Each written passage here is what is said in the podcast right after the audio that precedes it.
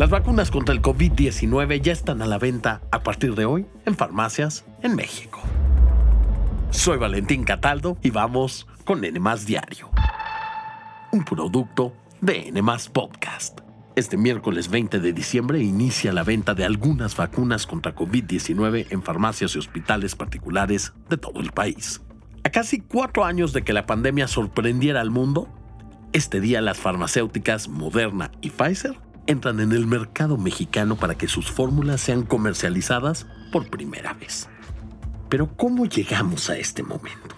Fue el 7 de diciembre cuando la Comisión Federal para la Protección contra Riesgos Sanitarios, es decir, la COFEPRIS, otorgó el registro sanitario a las vacunas, permitiendo así su comercialización en el país, después de que las compañías estadounidenses cumplieron con los requisitos de calidad, seguridad y eficacia en los expedientes que presentaron ante la comisión.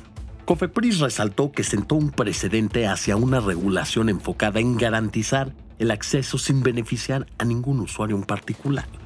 Solo destacó que las vacunas se deben administrar bajo vigilancia médica. Tras esta autorización, el primer embarque de Pfizer llegó el 15 de diciembre, mientras que el de Moderna se prevé que llegue al país antes de que termine este mismo año. A partir de hoy, la vacuna de Pfizer está lista para su compra y aplicación en farmacias del ahorro, farmacias Benavides, farmacias San Pablo y farmacias Guadalajara, entre otras. En promedio, la dosis de esta vacuna costará 850 pesos. Y es importante decir que las dosis pediátricas requerirán receta médica. Sobre los precios, este martes en la conferencia matutina, el presidente Andrés Manuel López Obrador dijo no estar muy de acuerdo en regular los costos, ya que el Estado garantiza en este momento la vacunación con Sputnik y Atala para toda la población. Y bueno, siguiendo con el COVID, en el capítulo 396, el de este lunes, les informamos sobre la variante del coronavirus JN1 conocida como pirola, una subvariante de Omicron. Bueno, resulta que debido a su rápida propagación este miércoles, la Organización Mundial de la Salud informó que ya está clasificando esta variante como una de interés. Aunque la OMS precisó que según la evidencia disponible el riesgo para la salud pública que plantea Pirola se considera actualmente bajo, dijo que con la llegada del invierno en el hemisferio norte, esta variante podría aumentar la carga de infecciones respiratorias en muchos países. Y díganme una cosa, ¿ustedes comprarán la vacuna contra el COVID de forma privada? Por favor, contesten nuestra encuesta en la sección de comentarios.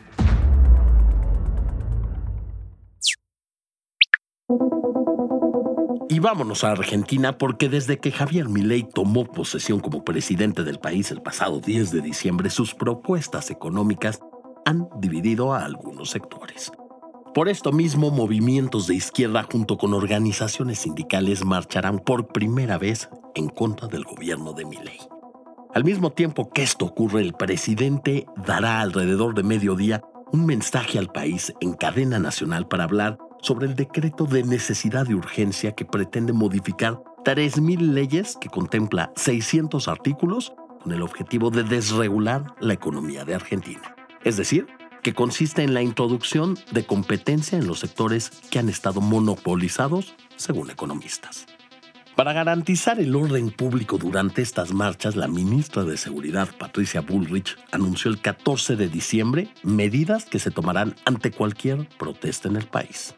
El Ministerio de Seguridad resuelve que las cuatro fuerzas federales van a intervenir frente a cortes, piquetes o bloqueos, sean parciales o totales. Serán identificados los autores, cómplices e instigadores de este tipo de delito. Como escuchamos, todas las fuerzas del gobierno podrán intervenir para controlar estas marchas, pero eso no es todo. Se van a liberar las vías que sean bloqueadas, además de que los elementos de seguridad podrán usar la mínima fuerza necesaria y suficiente para contener las protestas. Además dijo que la reacción de la seguridad será en igual proporción a la resistencia. Pero escuchen esto, el gobierno de Milei informó este lunes que a quien participe en las marchas le retirará la ayuda social esta es una idea que un gran número de argentinos apoya.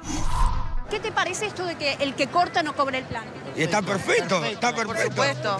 Hace una hora que estamos acá parados y no podemos llegar a nuestra casa. Además de protestar en contra de este plan antimarchas, las protestas también van en contra de las propuestas económicas que son la devaluación al 50% de la moneda argentina frente al dólar, el aumento de impuestos en distintos sectores, la reducción de 18 a 9 de los ministerios que existen en el país, la suspensión de obras públicas que no se hayan empezado y la reducción a los subsidios en la energía y en el transporte. Y antes de despedirnos les platico que la película Wonka, sobre Willy Wonka, arrasó en la taquilla de Estados Unidos, pues solo en su primer fin de semana de estreno recaudó casi 40 millones de dólares. Y eso no es todo, ya que a nivel mundial consiguió ser el mejor estreno al recaudar más de 150 millones de dólares, dejando atrás al estreno de la precuela de los Juegos del Hambre que en su primer fin de semana recaudó casi 100 millones de dólares en noviembre pasado. Esto fue todo por hoy. Espero que tengan un gran miércoles y no olviden seguirnos, activar la campanita de notificaciones y visitar todas las redes de N. Nos escuchamos en el próximo episodio de N Diario, un producto de N Podcast.